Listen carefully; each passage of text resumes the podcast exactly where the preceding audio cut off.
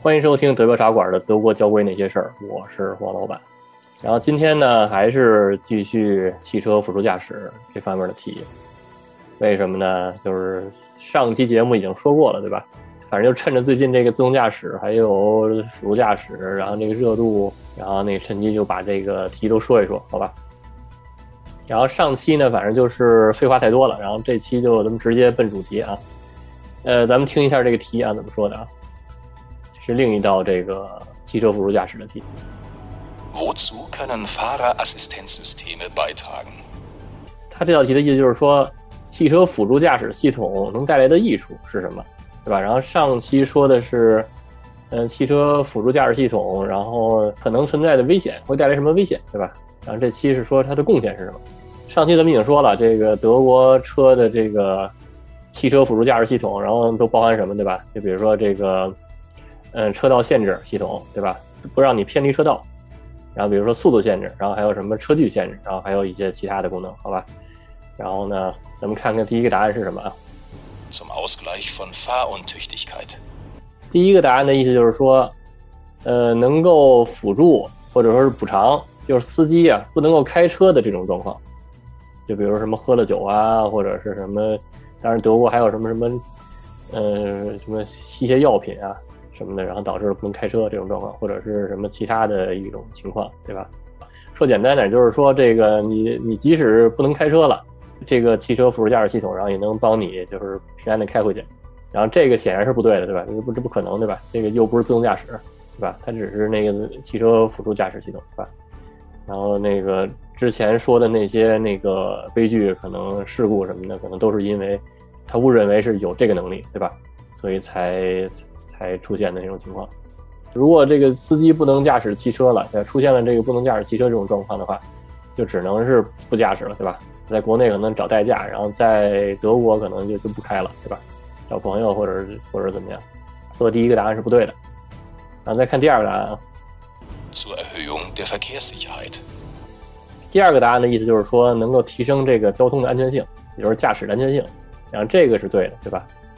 就是它可能能车道车道偏移啊，能帮助你，然后不偏离车道，对吧？你偏离车道可能会有危险，然后偏到别的车道上去，然后能够帮你这个，然后比如说那个保持距离啊，然后或者是限制速度啊之类的。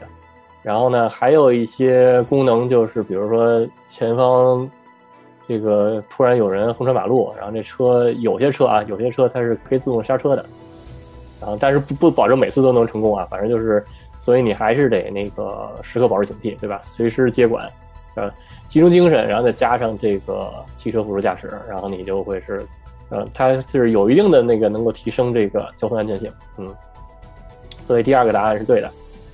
咱再看看第三个答案啊。Zur Unterstützung des Fahrers. 然后第三个答案的意思呢，就是说能够支持，然后能够辅助这个驾驶员。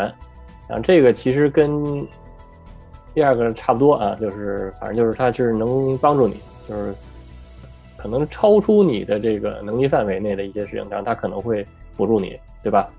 比如说刚才说的这个，突然有人横穿马路，对吧？你的反应可能不够快，但是这个这个汽车的系统，就某些车啊，某些车有，不是不是不是说所有车都有啊，就某些车，然后它可能就会自动自动那个刹车，是吧？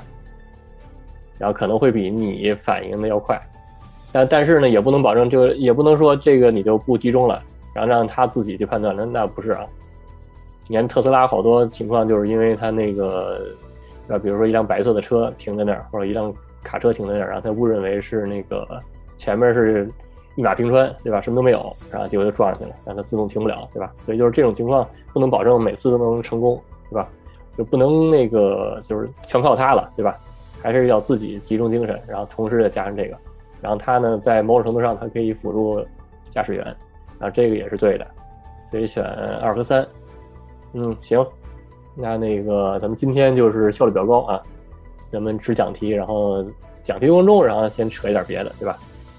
行，那就欢迎大家收听，下期再见。如果大家想加群，想和主播们还有上百个喜欢德国、住在德国的小伙伴们一起聊天讨论的话，就微信加 d e p i a o r a d i o，然后黄老板拉你入群。